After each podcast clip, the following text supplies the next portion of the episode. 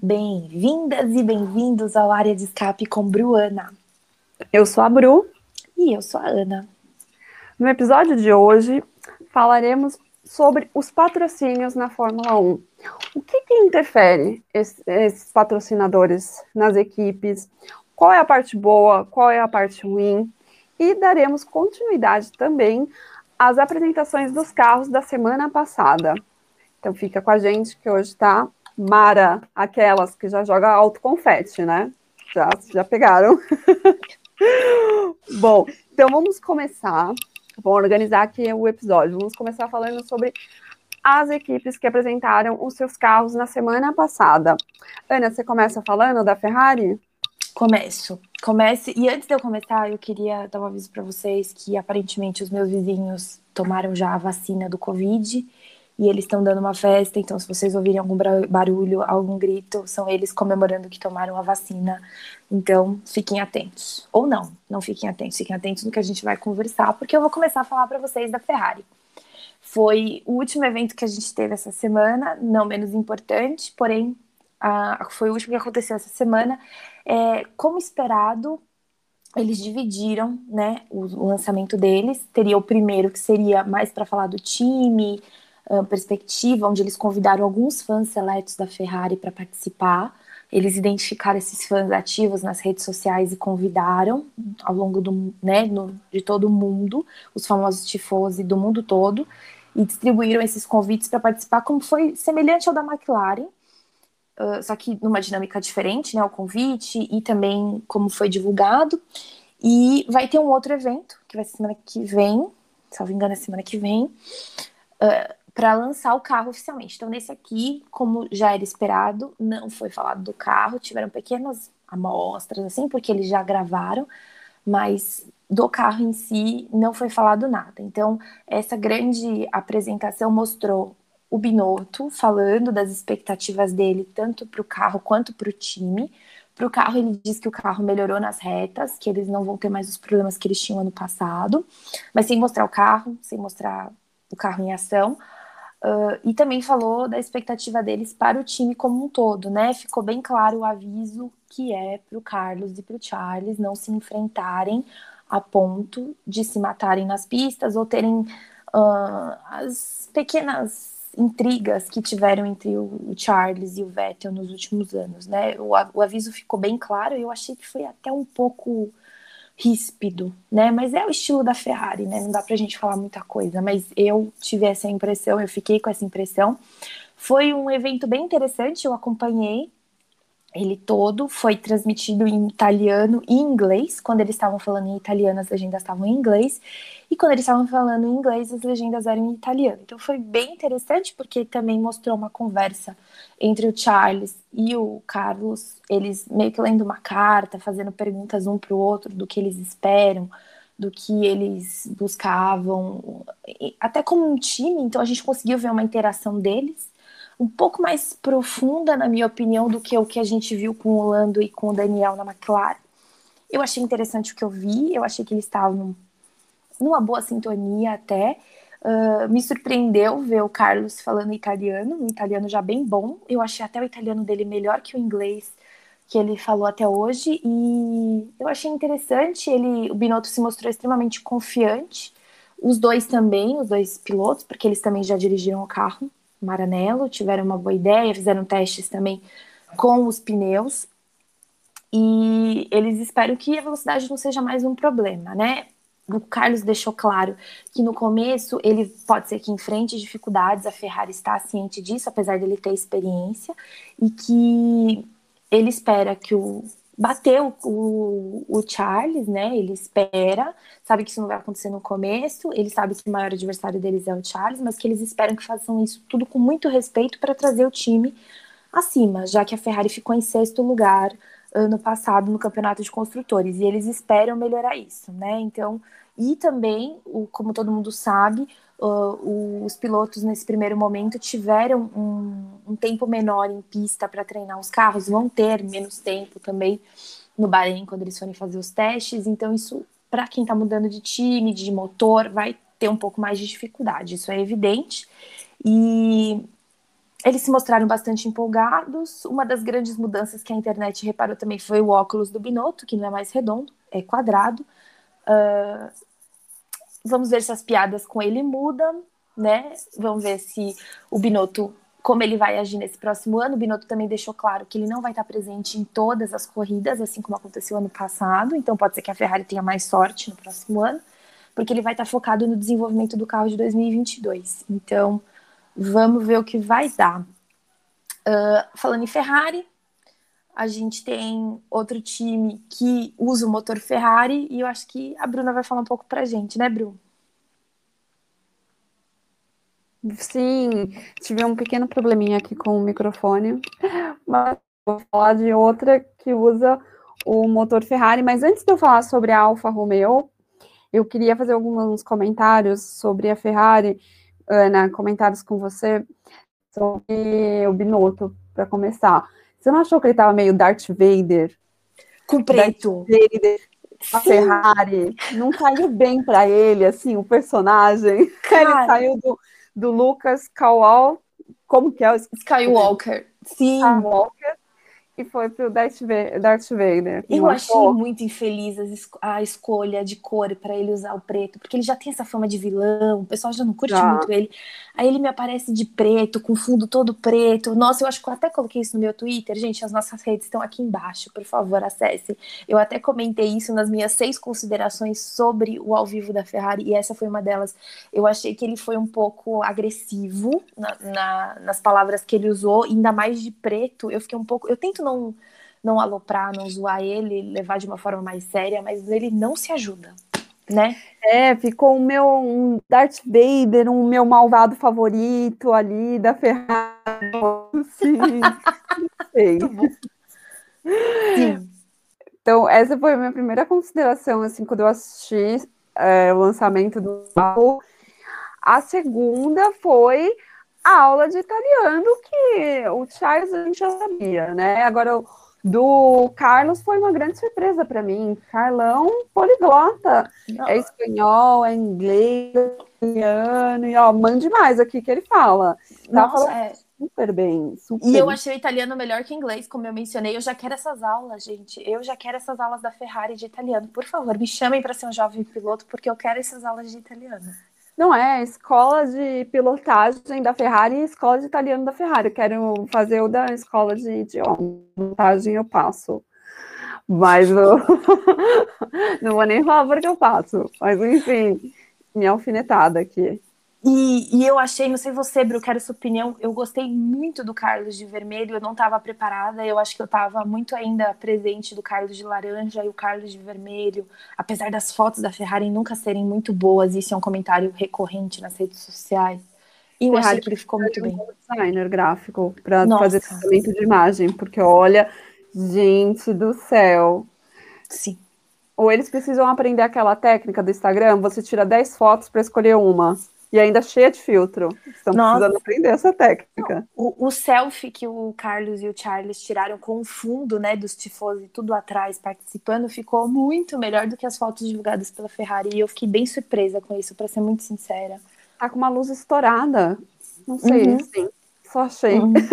Não, eu concordo. Eu concordo. Outro ponto da Ferrari também que eu queria trazer aqui é a questão do link de acesso sim. Eu esqueci, deu sim. pau atrás de pau, assim, Ferrari, Ferrari. Será que isso já é uma premonição do carro que está por vir? Porque, gente do céu, que sacrifício para conseguir entrar. Nossa, foi. E, e, assim, eu achei que o erro era comigo, eu achei que era a minha conexão. E depois eu fui olhar os comentários no, no próprio, nas próprias redes sociais da Ferrari. Aí eu achei um tifoso que falou: gente, tá aqui o link, olha só. Isso aí já tinha começado, quando muita gente conseguiu acessar. Isso foi muito estranho. Muito, muito estranho. Foi. E agora, assim, para fechar com chave de ouro a polêmica da Ferrari, tô, hoje eu tô ácida. Hoje tô. A gente parece que tomou vacina também no meu bairro, menos eu, então eu tô ácida. Porque as festas estão rolando soltas. Então, Só a gente que não tá participando, né? Mas é, a gente tirou um dia para falar da Ferrari mal, já percebeu? Adorei. Gente, se fosse, perdoem a gente. A gente, dos outros podcasts, a gente não falou mal da Ferrari. A gente só está fazendo comentários que são verdadeiros. Isso é recalque, porque a gente queria estar na Itália e ter uma Ferrari na garagem. Pronto, entreguei isso. Além Exato. da vacina no bracinho. Exato. Exato. Ou ter sido chamado para o ao vivo, né, deles, né, já que a gente não foi, né, nem da McLaren, nem da, da Ferrari, eu pedi o da Williams, não quiseram me dar, tô, tô ofendidíssima, já que é para falar, tô falando aqui mesmo, é isso. Ah, tem que falar, que é o nosso lugar de desabafo. a polêmica, assim, eu vou só dar uma pincelada e vou jogar para você, porque eu sou dessas, eu jogo no campo a bola, a batata quente, aquela brincadeira da infância. É a questão da polêmica da semana da Ferrari, da punição dela do ano passado, e por isso que ela teve aquele desempenho tão horrendo, que a FIA acabou é, penalizando, então eles não poderiam usar toda a potência do motor tal, que saiu, né, um ex-comissário, um ex ex-comissário não, acho que ele ainda é comissário da FIA, e que uma entrevista que ele deu e depois ele foi deu uma outra entrevista desmentindo, desmentindo voltando atrás.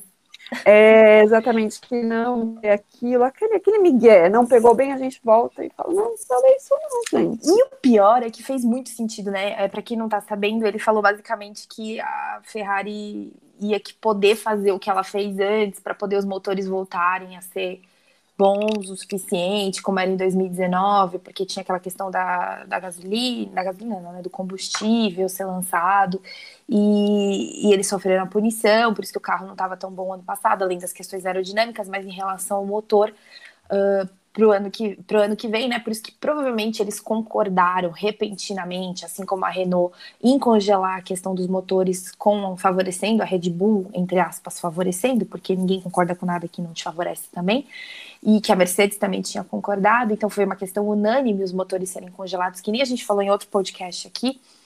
Uh, então, teoricamente, isso faz muito sentido, né, Bruna? Se liberarem o que tinha sido punido, entre aspas, lá em 2019 uh, faz sentido eles concordarem, porque eles vão voltar a ter um motor mais potente. Você não acha?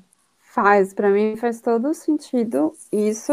E é uma coisa é, vamos ver o quanto a Ferrari vai é, mudar nessa questão de potência do motor, para a gente realmente saber.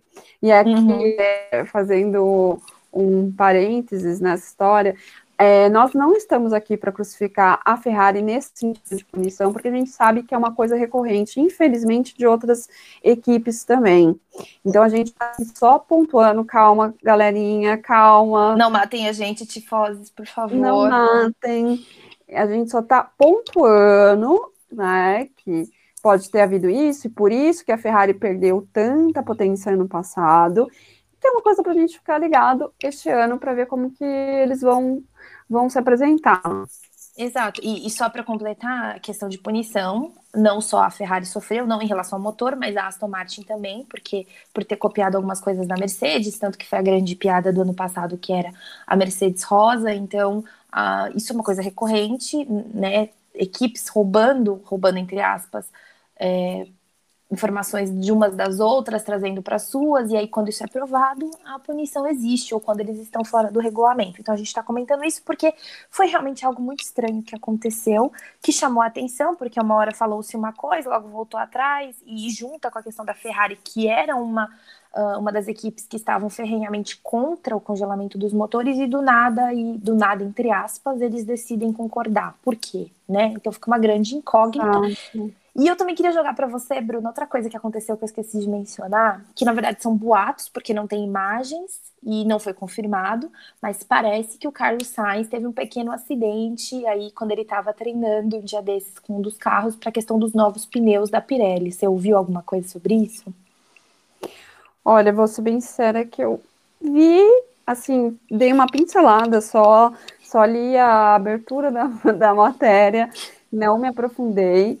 Então, eu fiquei só com isso. é, não, muito... eles não deram detalhes. Eles não deram detalhes, mas achei. achei fiquei com dó do Carlos, claro. Uh, até porque o carro é novo e a questão dos pneus já era um problema que todo mundo estava enfrentando ano passado. O próprio Lewis Hamilton foi um dos que mais sofreu, ele um dos que mais reclamou. Todos os pilotos reclamaram e aí agora parece que o Carlos sofreu um pouco. Mas assim, nada foi confirmado, ele não confirmou, a Ferrari não confirmou. só os boatos que é o que estão falando que aconteceu em Maranello, mas vamos ver como vai ser isso daí. Se vai ter algum problema para a imagem dele dentro da Ferrari, eu espero que não, porque ele está sendo bastante elogiado, mas é algo para a gente ficar de olho. Sim, sim. Bom, então vamos agora. Alfinetou aqui, ó. O alfinete foi, foi a rodo, como dizem na Ferrari. Vamos agora para Alfa Romeo. A Alfa Romeo, ela apresentou seu carro, ela abriu a semana, foi logo uma segunda-feira, e a apresentação do carro foi feita no Teatro Nacional de Varsóvia. É, foi lá devido ao patrocinador da equipe, que é uma petrolífera local, polonesa.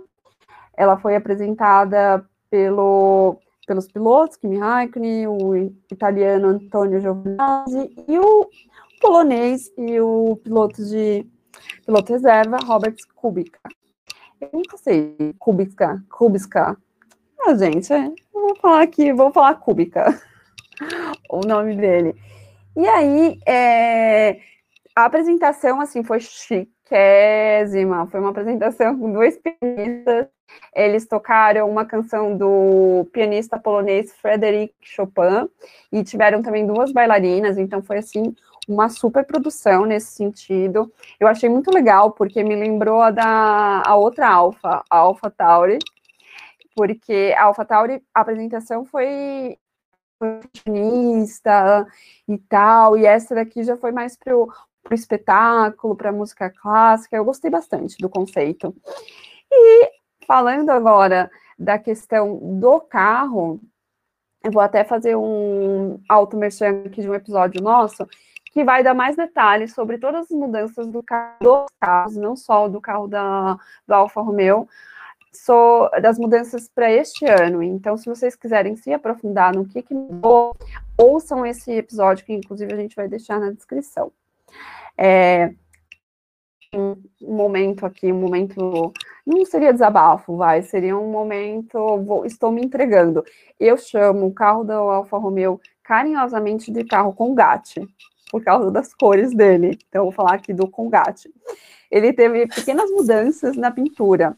Então, assim, é, mudanças como a tampa do motor, que ficou em branco, detalhes na parte mais embaixo, e a mudança mais significativa que foi na, na parte da, da frente do carro, com um bico bem mais estreito e diferente, que que eu reparei que é uma escolha dos carros desse ano, porque não é o primeiro carro que apresenta esse bico mais, estre mais estreito. Uma tendência, né, Bru, pareceu, né, dos outros carros. É, é eu senti isso, eu tô esperando né, o lançamento dos próximos, mas eu também senti isso, Ana. E a asa dianteira que também teve algumas mudanças, então as mudanças são mais aerodinâmicas. Que era já o esperado devido né, à contenção, o regulamento para esse ano e tudo mais. Então, foi isso a apresentação da, da Alfa Romeo. Eu Você gostei. gostou, Ana, da apresentação? Eu gostei. Assistiu? Eu gostei dessa inversão da apresentação, mas do carro antes eu vou comentar com você que eu gostei que eles mantiveram o ralo vermelho. Eu gosto muito da cor do ralo deles e eu gostava que o carro, o ralo era vermelho, né? Então eu achei isso muito legal. Eu achei engraçado que parece que eles só inverteram as cores do carro, né? O que era vermelho tirando o ralo, o que era vermelho ficou branco, o que era branco ficou vermelho. Foi essa impressão que eu tive, que eu vi a primeira vez.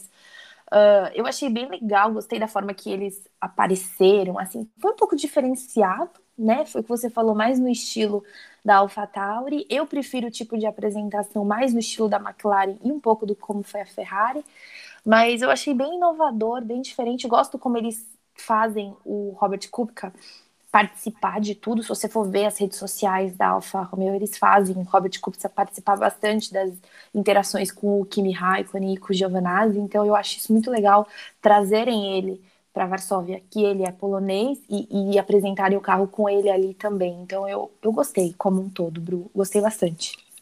É, essa questão da apresentação que você entrou, que é interessante, que a gente até comentou no episódio anterior, que se vocês quiserem mais sobre o que a gente está achando das apresentações, ouçam.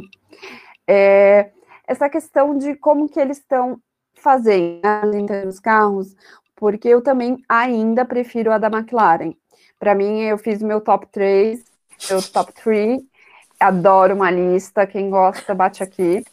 Eu fiz, então, primeira para mim foi a McLaren, segundo foi a Alfa Romeo, porque eu gosto de teatro, música clássica, balé.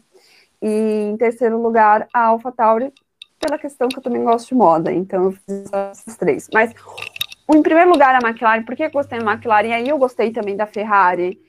É, é que o da Ferrari, questão... Bruno, a gente tem que esperar o carro, né? Pra gente poder é, realmente incluir ela em exato. algum patamar, né? Isso foi exato. mais um. É, apresentação porque... mais da equipe em si, exato. né? Do que de fato do carro.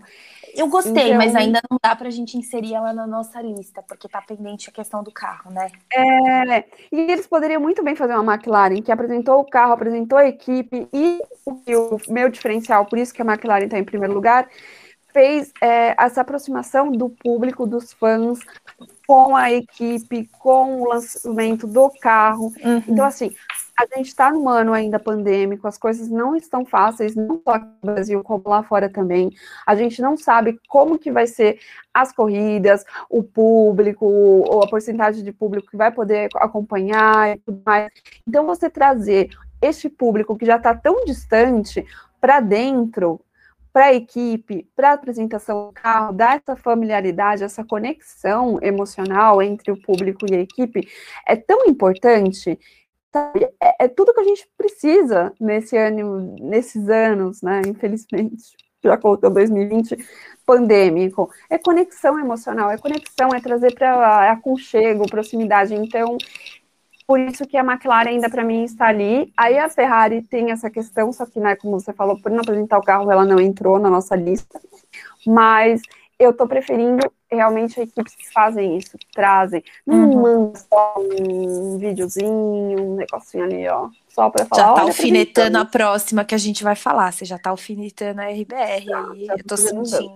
Já da, da alfinetada. Inclusive, já pode mandar, mete aí a RBR pra gente alfinetar. Olha, não, então vamos, vamos falar aqui. Eu vou trazer, a Bruna vai trazer uma questão mais técnica, eu vou falar para vocês mais uns pequenos detalhes que eu vi aí. E até teve uma participação do público na RBR, só que tiveram que pagar para participar, né? Quem quisesse teria que pagar para participar do ao vivo, que eles fizeram, que ia ser direcionado para instituição de caridade. Então, isso com certeza reduziu muito o público que participou, os fãs. Diferente da McLaren, que todo mundo teve acesso pelo YouTube, a Ferrari, todo mundo teve acesso pelo YouTube. Uh, os fãs, alguns foram convidados, assim como na McLaren, então a RBR trouxe essa diferença, porque eles lançaram um videozinho também, assim como a AlphaTauri, já que é do mesmo grupo, mesmo não é tão parecido, né? Mas no mesmo estilo. E também fizeram apresentaram. Eles têm soltado né, algumas entrevistas com o Checo, com o Max, e a diferença é que também trouxeram o Alex, o Alex Albon, para participar do lançamento da RBR até do dos treinos que eles fizeram logo em seguida uh, do carro, que eles fizeram aquele dia de gravação, então os três estiveram presentes, os três conversaram, até porque tem alguns da RBR que são um pouco mais carismáticos do que outros, então você ter alguém que é um pouco mais carismático faz uma diferença muito grande.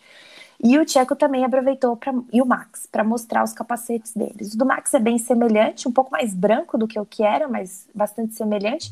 E o Tcheco deu até uma alfinetada na Racing Point trazendo de volta a cor amarela que ele gostava de usar para o capacete dele, o que eu achei bem ousado, se você for levar em consideração os capacetes da, da AlphaTauri e da RBR ele conseguiu trazer bastante coisa que eu não tinha visto. Tem um amarelo, tem a bandeira do México, mesmo com o símbolo da Red Bull lá. E ele disse que sentiu falta de poder usar alguns desses elementos, porque na Racing Point era rosa, e não podia. Ele falou isso abertamente. E eu sinto que ele sempre que pode está dando uma alfinetada aí na Racing Point e parece bem empolgado para correr com a RBR. E, para variar, como eu mencionei, foi gravado. E eles soltaram também bastante, bem cedo, esse vídeo da RBR e a Bruna vai falar para vocês mais detalhes do carro, que não teve grandes alterações, mas também nem era esperado, gente, porque veja bem, é a RBR, né, Bru? É, a RBR é questão do regulamento, né? Esse ano realmente a gente não grandes mudanças. É, como a Ana comentou, as mudanças do carro elas foram bem sutis. Tiveram mudanças ali na asa dianteira e na asa traseira. E também da pintura, que a Honda, ela, a marca Honda, vem agora na pintada na asa traseira, onde era o local da Aston Mar Martin, Martin, que agora tem a sua própria equipe, então saiu e aí ficou escrito Honda no lugar dela. A mudança do, do assoalho, que é a mudança de todos, que é o que está dentro do regulamento. E vou fazer aqui de novo o Auto Merchan, se vocês quiserem saber mais sobre os detalhes do motor Honda para esse último ano na RBR, é, na AlphaTauri, vocês ouçam o nosso episódio dedicado aos carros deste ano, que a gente falou bastante sobre isso lá. E, e é isso, não tem muito o é, que falar mesmo. É, a questão do chassi dá até pra gente fazer um jogo dos sete erros, que nem a McLaren, né, do ano passado, porque eles quase não mudaram nada, mas esse é um estilo deles. Se você puxar os carros deles desde a era híbrida para até agora, você vai ver poucas diferenças no chassi da RBR, né? Então nem dava pra gente esperar muita coisa, se for parar pra pensar, né? Exatamente. Eles não fazem grandes mudanças no carro não. normalmente, né? Imagina num ano que não, não tem muito o que fazer. É, e eles declararam nas entrevistas que eles fizeram que eles já estão com grandes esperanças, né? Porque houve a mudança do motor da Honda, como a gente falou, que eles apresentaram o motor de 2022, então. A Honda vem com sangue no zóio.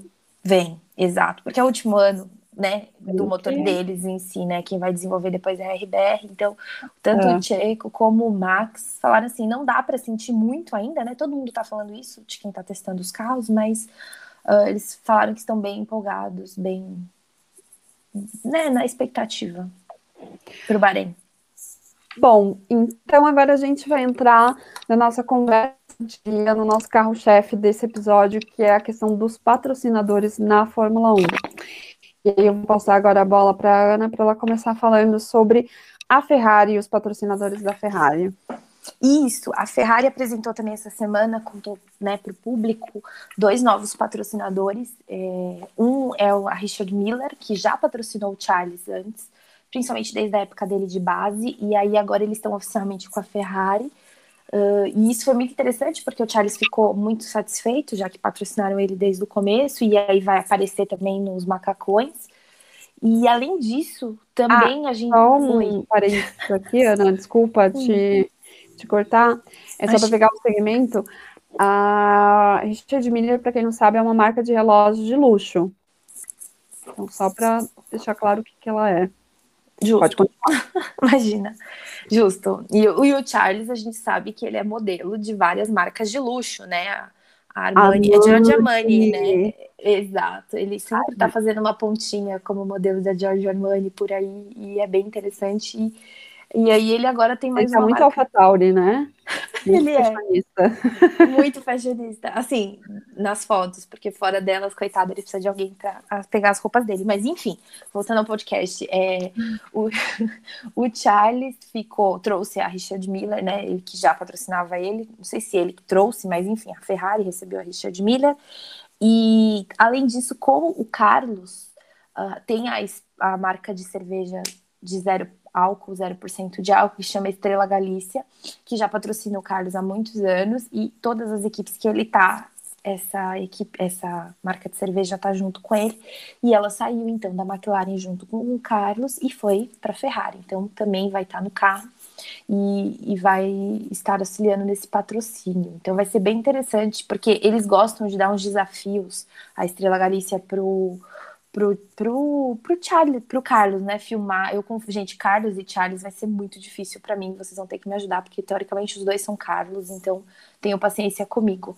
É, então eles gostam de dar uns desafios para promover a marca, então eu quero ver como que a Ferrari vai lidar com isso, né? Porque antes a Shell dá isso para Ferrari, cobra isso da Ferrari, tinha muitos vídeos do Charles e do Vettel, eu quero ver como vai ser isso com a dinâmica entre o Carlos e o Charles. O que, que você acha, Bruno? Eu acho que vai ser interessante a gente acompanhar mesmo essa dinâmica, como que vai é, se desenvolver essa parceria, parceria entre aspas, são pilotos né, da mesma equipe, como que vai desenvolver isso dentro e fora das pistas. E o fora das pistas que eu falo não é da vida pessoal, saírem, jantarem e falarem sobre a vida, mas ali na equipe quando eles não estão correndo, né, sobre o desenvolvimento dos carros, as questões de estratégias da, da corrida, cada um tem o seu engenheiro de estratégia que comumente joga no mesmo time, então quer que a equipe, né, ambos cheguem no pódio e marquem pontos, mas uhum. como que isso vai desenvolver? Será que eles vão se dar bem? Porque assim, a questão do Vettel e do Charles, eles, né, principalmente quando ele saiu para mim, né, a minha visão, quando o Vettel saiu da Ferrari, ficou claro que o Vettel tem um carinho pelo Charles, né? O Vettel deu uns toques ali, né, para ele. É. Olha, cuidado com a Ferrari. Já perdi meu cabelo, hein, Charles? Cuidado com então já é, mas teve... Eu acho que isso foi construído com o tempo, porque no começo eles até tiveram problemas um pouco mais sérios, né? Então. Exatamente. Então, e aí eu fui perceber que eles construíram isso no final, na saída, quando ele fez aquela cartinha pra ele. Uhum, uhum. Mas aí... eu não, Desculpa te interromper, Bru. Eu não sei se você teve a mesma impressão que eu, mas eu gostei da sintonia que o Charles e o Carlos mostraram, pelo menos no vídeo que a Ferrari passou pra gente. É uma coisa que eu não estava esperando. Eu gostei também. Eu gostei porque é, é, eu acho que o Carlos ele é um cara bacana de se ter como companheiro de equipe. Eu acho que ele é bem tranquilo. É claro que ele também está ali para ganhar, é claro que ele tem um sonho dele de se transformar campeão e tudo mais. Só que ele é um cara, ele é muito maduro nessas questões de lidar tanto com a inteligência emocional quanto com de equipe, o que é uma equipe, o que é uma parceria de um piloto, porque a gente pode ver isso quando ele era da Renault e tinha como seu companheiro de equipe o Nico, e depois, uhum. quando ele foi para a McLaren e teve seu parceiro de equipe, o Lando, então ele sempre lidou bem. Lidou, teve uma harmonia com o seu, Tirando com o Max. seu companheiro. A Max eu nem entrei aqui na fila. Então. Tirando a época do Max, porque a briga ali era um pouco além de, da questão das pistas e dos dois. Envolvia questões de preferência e quem chegou antes e quem, quem era querido antes, né? Vocês sabem, a, a RBR e a Toro Rosso antiga eram, tem problemas nesse sentido até hoje, enfim. Perdão, Bruno. Não, imagina, foi ótima a sua colocação. Então, assim, eu acho que vai ser uma boa parceria entre os dois. Eu acho que aquelas brigas que a gente via entre o Charles e o Vettel na pista, de preferência, de deixar passar, essas coisas, eu, eu agora estou sendo super positiva, porque eu sei que a Ferrari tem esse pezinho de fazer isso, mas eu acho que vão diminuir, viu? É, até pelo recado, né, que foi bem claro nesse vídeo aí do, do Binotto, eu acho que é uma coisa que eles vão é. Ficou bem claro, na minha opinião, esse recado dele aí nesse vídeo, do tipo, não se matem, não se batam, trabalhem para a equipe. É, porque teve muito isso ano passado, né? Então eles estão extremamente prejudicados. Eu espero que eles tenham acordado e visto que você ter um ambiente de trabalho extremamente competitivo não está essa questão de quando você vai fazer entrevista de emprego que falam, ah, você trabalha sob pressão, Ai, você já pensa, eita, uhum. vai ser bacana. Uhum. Então, eu acho que eles. Eu espero que eles tenham aprendido com o passado nessa questão de ter um ambiente de trabalho mais harmonioso e essa questão de ai, trabalhar sob pressão, ah, é ambiente extremamente competitivo, na verdade, não é bacana, não. É uma equipe, gente. É, eu espero que eles estejam olhando um pouco mais as garagens dos amiguinhos, tipo a Mercedes, com Hamilton e o Bottas. Não tô nem entrando na questão de desempenho, tá? Mas estou falando de questão de ambiente mesmo, porque é nítido, e também do desempenho do Carlos com o Lando, que foi um exemplo, né? Apesar de eles terem revelado depois que eles tinham problemas, o que é normal, porque a gente tem é, relacionamento interpessoal entre seres humanos, você tem problema com sua família, você tem problema com seus amigos, em algum momento você vai ter problema. Então, nada é perfeito. E eles, mas na como um todo, o Carlos e o Lando foram um exemplo de equipe que deu bem, se deu bem e trouxe bons resultados. Eu acho que é isso que a Ferrari está buscando. Sim, sim. Bom, então vamos para a nossa próxima agora, que é a Aston Martin. Vamos falar sobre os patrocínios dela, ó, que também é outra que entrou esse ano de 2021 toda trabalhada no patrocínio. Nossa, eu, eu quero aulas com o Papai Stroll e com o Zac Brown da McLaren para ver como que eles angariam tantos patrocínios assim. Toda semana quase eles estavam anunciando um diferente, né? Exatamente. Mudaram, né, a patrocinadora Master agora. E a americana que eu vou falar o nome errado aqui, Cognizant. É, eu acho que é isso mesmo, eu acho. E aí virou o nome até da equipe, né? Aston Martin Cognizant. Você ainda falou melhor que eu, Bruna. Maravilhosa. Ah, há controvérsias. Mas é a BWT que era antes não saiu, mas caiu, né? De posição na hierarquia dentro da, da equipe. Fomos surpreendidos, né? Essa semana. A gente até gravou o podcast semana passada e mencionou que a gente estava esperando uma Williams, eu particularmente, nem tanto a Bruna, porque vocês sabem que eu torço bastante para Williams, e eu estava esperando uma Williams 7 Belo, rosa e azul, foi, fui completamente iludida, né? Porque a BWT jogou uma, um balde de água fria em mim essa semana, porque eles avisaram que vão voltar para Aston Martin. Acho que eles tiveram uma boa conversa e conseguiram voltar. Tá, claro que não como patrocinante principal, mas ainda assim como patrocinante. Então eu quero ver se eles vão ter um pouco do rosa no carro. Acho que essa é uma questão bem interessante para se especular, para esperar, para ver, né? Sim, eu acredito que vai ser um logo, sabe? O BWT dela, o azul, né? Do BWT com um negocinho rosinha só. E... Ah, fica interessante, meio mangueira o carro, né? meio mangueira. Será que vai dar? Vai dar. Vai dar. então, e assim, da Williams a gente descobriu também porque o Latifi, né? Ele divulgou o capacete dele e a gente não viu nenhuma referência da marca. É. Nada rosa, que era uma inclusive, da BWT que tivesse Sim. É o rosa no capacete. Aí a gente já viu ali, já tocou aquela musiquinha no fundo. Não sei nem fazer o som da musiquinha pop. Sim. Sim, mas a Aston Martin tá com bastante patrocínio novo, bastante patrocínio bom, e toda semana eles estão anunciando uma questão diferente, e isso tá muito interessante de ver onde vai dar, porque tá me lembrando bastante a McLaren, porque a McLaren, se vocês voltarem para verificar as imagens do tanto deles em Silverstone como do lançamento do carro, vocês vão ver que o macacão do, do Lando e do Daniel está cheio de patrocínio, cheio, parece um grande um, outdoor. Não acho ruim, assim, é um pouco poluído visualmente, mas a McLaren, na situação que ela se encontrava antes e hoje está cheia de patrocínio, eu acho uma grande vitória. Eu acho que o Zac Brown está indo muito bem, ele está dando sangue, aparentemente, ele está muito empolgado e eu estou gostando muito de ver. Vocês podem me chamar de fã da McLaren, McLarista, mas eu, eu, o carro também está cheio de, se vocês forem ver, cheio de anúncio, e eu não acho isso ruim. Não na situação atual, não com a pandemia, não com as crises que o país está vivendo. Os países, o mundo, não só o país. O que você acha, Bru? Eu também gosto, porque se a gente for olhar para a questão do patrocínio, qual é a função de um patrocinador? É injetar dinheiro na equipe, e esse dinheiro vai ser utilizado. Então, a gente espera cada vez que o carro melhore, então, eu, eu acho extremamente positivo esses patrocinadores que vêm ou pelos pilotos ou pela equipe mesmo. Então, eu acho muito positivo. E aí a gente sabe que tudo que tudo que tem um lado positivo tem um lado negativo. O lado negativo é eles ficaram meio atrelados na parte do contratual, né, Ana? Uhum.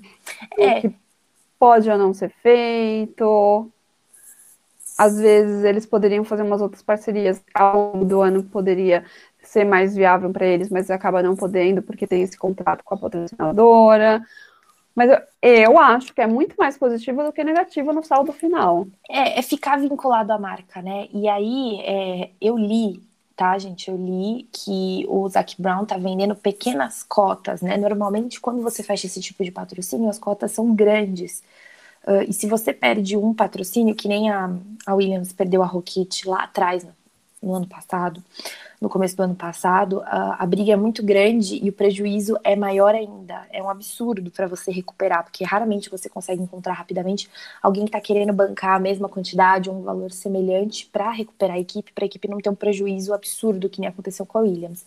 E o Zac Brown tá vendendo cotas, entre aspas, cotas menores nesse sentido, é bom porque se ele perder um, para ele recuperar é mais fácil. Então, eu vejo isso como um novo modelo de negócio que está em alta, não só lá, mas com várias empresas que estão buscando patrocínio uh, para TV e nesse sentido. Então, eu acho que ele foi bastante visionário e bem interessante você não ficar refém de uma marca específica. Então, eu quero muito ver como isso vai acontecer. Mas eu acho bem positivo. Exato.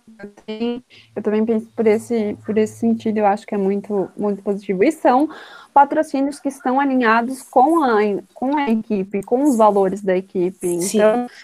É muito bacana essa questão. Igual e tem de da... todos os tipos, né? Se você, desculpa, Bru, te cortar, mas é que tem de todos os tipos. Você pode falar as suas, depois eu queria até fazer uns comentários sobre todas as marcas. Todas não, mas algumas que me chamaram a atenção. Não, eu, eu ia começar a, a esse assunto mesmo, igual a. E aí a gente está falando da BWT, igual a BWT, que é uma empresa de tecnologia, digamos assim, de água. De, então eu acho que. E ela toda a parada na sustentabilidade, e a Fórmula 1 está nesse caminho da sustentabilidade em si, né? Não só uma equipe. Então eu acho super importante mesmo é, ter assim, esse alinhamento, porque faz com que a, a Fórmula 1 entre mais rápido nesse caminho, né? Então, pode falar agora você, Ana. Não, não Bru, é, eu só ia acrescentar, por exemplo, que eles trouxeram, trouxeram não, né? Eles estão reforçando a questão do Hilton, que são hotéis, porque eles têm que viajar, e aí patrocínio nesse sentido é, vai ser bom para eles. A Coca-Cola, que eles estão sempre divulgando quando os meninos estão bebendo água, isso na McLaren, né, gente? Uh, eles também têm uh, uma, empre uma empresa, uma entidade que é voltada para questões da mente, psicológicas, que o Lando tem dado muitas entrevistas nesse sentido, ele tem sido uma das marcas, eles fizeram um capacete para para leiloar e, e dar para essa instituição, então eles eles estão com patrocínios bem interessantes, a Unilever, uh, então muito interessante a forma que eles estão tratando esses patrocínios e, e trazendo para a equipe e como eles são importantes, né? Porque tem, por exemplo, a Dell Tecnologia, que eles deixam bem claro que eles estão usando a tecnologia da Dell, que é um, uma marca importante. Então, tudo que eles podem, de alguma forma, usar, né? Porque usa a questão de sistema, tecnologia, eles estão trazendo isso e estão estão divulgando quem está tá fornecendo material para eles, né? Estão tendo esse patrocínio. Então isso é muito bom porque ajuda também a cortar custos, se você for parar para pensar. Sim, sim. É, é, muito interessante, né? Como eu falei, é, tem pontos positivos essa questão de do que negativo, né? Uhum. É, porque mostra que a Fórmula 1 vai muito além do esporte, né, Bruna? É questão de empreendedorismo, é política entre eles é, o tempo todo eles estarem desenvolvendo, correndo atrás de patrocínio, não é só você chegar ali e correr, né? É, mesmo. Né, que tem muita gente que critica essa nova versão, digamos assim, entre aspas, do Lewis Hamilton como ativistas, os direitos, direitos humanos, né, que entra a questão do racismo, a questão também do meio ambiente. Então, é um esporte que vai muito além de apenas a gente ver carros correndo. Em círculo. Tem essa tem muita gente. Exato. Oi? Não, porque o pessoal fala que são carros correndo em círculos, então é muito além disso, né? Atrás do próprio rabo. Exato. Então, eu acho muito interessante porque a reflexão sobre a Fórmula 1 pra gente hoje hoje não, sempre foi, mas hoje as pessoas estão muito mais conscientes de que vai muito além de você só chegar ali no autódromo, na televisão e ver aquilo, né? Tem muita coisa por trás, tem muita gente trabalhando por trás, tem muita empresa, patrocínio que a gente vê ali, a gente sempre viu ali, mas a gente nunca conseguiu pensar. Você pode ver que as marcas Antes tinha muito cigarro, agora a gente quase não vê mais coisas nesse sentido. As cervejas que eles estão divulgando são 0% de álcool. Então a gente começa a ver umas mudanças um pouco mais sutis que, que estão aparecendo aí pra gente. Né? E além disso, Bru, queria também comentar com você que a gente estava falando das mudanças de patrocinadores conforme os pilotos mudaram de equipe. Eu esqueci de mencionar que o Checo saiu, né? O Sérgio Pérez saiu da, da Racing Point, foi para Red Bull. E ele levou com ele os patrocinadores dele do México, que inclui a Claro. Então agora esses patrocinadores estão no, nos carros da Red Bull também. A Bruna até tinha comentado, né, Bru? Como isso podia ser importante, essa mudança do Sérgio Pérez e os patrocinadores dele para a RBR. Sim, sim. Que aquela questão, né, que às vezes os pilotos eles levam os patrocinadores porque são patrocinadores deles, né, que patrocinam a carreira deles dentro da Fórmula 1. E aí, quando eles vão para uma equipe, eles levam toda essa questão do, do, além do dinheiro que vai ser injetado, mas essa questão também dos valores, né, das empresas que eles estão levando, que tem que estar alinhada com o valor da equipe. Uhum. E, e para finalizar, Bru, só queria trazer também uma questão que foi bastante polêmica essa semana, que também é sobre patrocínio, já que a gente está falando de patrocínio, que chamou muita atenção porque foi, na, mi, na minha opinião, foi um pouco egoísta, e eu quero a sua opinião também, Bruna, que foi o, o Gene Haas, que é o proprietário da Haas, ele fez uma, deu uma declaração essa semana falando que eles iam patrocinar, né, que o, o Roman Grosjean, que vai correr pela Índia agora, nesse ano de 2021, tinha pedido um patrocínio, eles iam patrocinar de alguma forma a carreira da Indy do, do Grosjean, e depois do acidente ele decidiu que não faria mais isso, porque ele não queria, uh, falou que o Grosjean podia se matar e não queria ver uma família sofrendo, que não era mais para ele correr. E isso trouxe bastante polêmica, porque a Haas, desde a contratação do segundo piloto dela no ano passado, uh, que é que também vai trazer bastante patrocínio, porque a família dele é extremamente rica na Rússia, uh, tem trazido, tem vivido de muitas polêmicas, né? Eu acho que o, a assessoria de imprensa da Haas deve estar enlouquecida, porque é uma polêmica atrás da outra, e essa foi mais uma. Que iam de repente dar um suporte no Roman Grosjean, agora não vão dar mais, e aí ele trouxe essa questão do, do, do Roman Grosjean se matar, né, nesse sentido de bater o carro e, e, prejudicar a própria vida, eu, eu fiquei bem alerta com isso, porque mostrou, na minha opinião, acho que foi uma declaração bastante egoísta. Ele não precisava ter falado isso, ter entrado nessa questão, já que nem foi adiante essa questão do patrocínio. O que, que você acha, Bruno? Ah, eu também, é, eu acho bem complicado falar da, da Haas, né, porque assim, a Haas é aquela equipe que faz é, os pilotos e os outros funcionários passarem vergonha em rede nacional, AK, Netflix. Então, assim, é bem complicado de falar dela. Eu, inclusive, quero muito que eles lidar com aquele Shenboy tá lá. Inominável. O inominável, já Que acha que o pessoal só tá atrás dele porque ele é russo, né? E não pelas coisas equivocadas que ele fez, né? é meio Carol com K, para quem assistiu o BBB vai saber a referência, né? Que dá uma distorcida na realidade para não assumir os seus próprios erros. Sim, Mas, sim. Enfim, então eu acho assim que é complicado, porque é, eu não esperaria mesmo que esse tipo de, de fala de alguém que vem da raça, infelizmente. Para mim, eu tenho isso claro. Então, eles falarem isso, para mim, está dentro de quem eles são. Agora, o teor de, do discurso deles, eu não concordo. Eu acho que eles reduziram muito a carreira do Roman Grosjean a esses anos que ele teve na Haas, que infelizmente não foram tão bons, mas também não uhum. tinham tão bom, né? Uhum. É muito uhum. fácil você exigir de um piloto que ele faça milagre num carro que não é tão bom. Acha que todo mundo é Alonso, né? Que tira leite de pedra do carro. Gente adora essa referência do Alonso, dos carros então, dele na época de Minardi. Então, é, aí eu acho muito, muito legal você exigir do, do piloto isso. E o Roma, ele tem uma ele tem uma carreira, uma carreira de sucesso. Se você for pegar e ver a carreira do Roman, você não. Roman, Roman.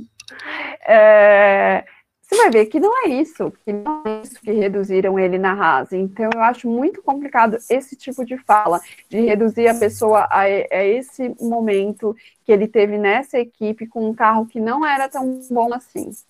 Então, uhum. Então, é, tipo, seja menos, sabe? Pensa antes Sim. de falar. Sim, eu concordo com você e eu acho que a Haas foi só polêmica essa semana, né? Porque o Mick também deu uma entrevista essa semana e ele foi bem, entre aspas, liso nas respostas dele, que é o que ele sempre foi. Não, não tem nada de diferente se você buscar outras entrevistas dele, porque é a forma que ele foi criado, são as perguntas que são feitas para ele. Não estou defendendo, não estou entrando no mérito, mas ele se esquivou de falar sobre Lewis Hamilton, sobre a mudança. A mudança não, né? Sobre as mudanças da Fórmula 1, o que eles estão defendendo de de We Race as One e etc. E depois ele até veio a público falar que ele não, não é contra, ele postou um tweet e tal, que ele não tem nada contra, que ele apoia esse tipo de coisa, só não, só não quis se posicionar, como ele não se posiciona em muitas coisas. E, e também gerou polêmica, né? Então, assim, a Haas tá tendo um ano muito difícil de, de questão de lidar com o público, lidar com declarações de, por todos os lados. Eu realmente acho que esse pessoal que trabalha para o marketing deles, para a questão de rede social, merece um aumento. Você não é acha? É difícil mesmo, né? Trabalho ali que não falta para eles. eu, eu tô bem curiosa. É, eu tô bem curiosa para ver como vai ser esse ano, porque vai, né? Eles vão ter que lidar entre eles. Óbvio que a Fórmula 1 não mostra mais os briefings entre os pilotos, que deve ser bem interessante atualmente, mas é, eu quero ver como é que vai se dar, porque tem muita coisa para acontecer, muita coisa mesmo. E outra, né, Bru, aqui eu sei que nem é o objeto do podcast, mas assim, há boatos muito fortes de que a Haas está com dificuldade de juntar todas as peças, todas as coisas do carro, eles vão lançar. Eles marcaram finalmente o lançamento deles, vai ser um dia antes da Williams, Uh, mas eles vão lançar só a parte externa do carro, ou seja, dá a entender que o carro não está pronto totalmente, que é o que os boatos estavam falando. Provavelmente só fique pronto para os testes do Bahrein mesmo. Sim, sim. Tá bem complicado, né? Tá. Tá. Mas hum... é isso. Tem mais alguma consideração, sim. Bru? Algum comentário? Não. Minhas Ótimo. considerações foram essas. Ótimo, então. Uma bela fechada no assunto, né? Eu acho, e eu quero ver como é que esses patrocínios, se vai ter mais alguma dança, se vai aparecer mais algum, porque a Williams ainda não revelou o carro deles e a gente tá todo mundo desconfiando que vai ter um novo patrocinador que eles estão negociando. Então eu quero ver se vai entrar mais alguém nessa história, se os carros como é que vão ficar. E aí, semana que vem a gente traz mais informações para vocês. Espero que vocês tenham gostado. Deixem aqui embaixo os comentários, mandem e-mail para dá, gente. amiga. Ah, é verdade. comentários. Não, não, Ai, amiga, não, é não é, YouTube. YouTube. Não é. Gente, não é YouTube, mas assim, tem aqui embaixo as nossas redes sociais, nosso e-mail. Comentem lá. Comentem lá, é isso. Eu tô achando que é YouTube. Olha, Bruna, o próximo passo é a gente abrir o canal no YouTube, hein? Tô dando a dica aí pra você. Hum, quem sabe, olha só. Bom, é, eu também amei o episódio de hoje, espero que vocês tenham gostado. É, nós vamos ficar muito felizes se vocês é, derem feedback, né? Infelizmente, como podcast não dá para ter essa interação com vocês em comentários, nem nada disso, falam com a gente lá no Twitter, entrem lá se vocês querem saber de alguma coisa que a gente traga aqui, sugestões, críticas construtivas, estamos abertas, né, Ana? Exatamente, exatamente. Por favor, falem com a gente. Um beijo para os nossos ouvintes fiéis. Um beijo para quem está chegando agora. E é isso. Então, um beijão e até a próxima. Tchau, tchau.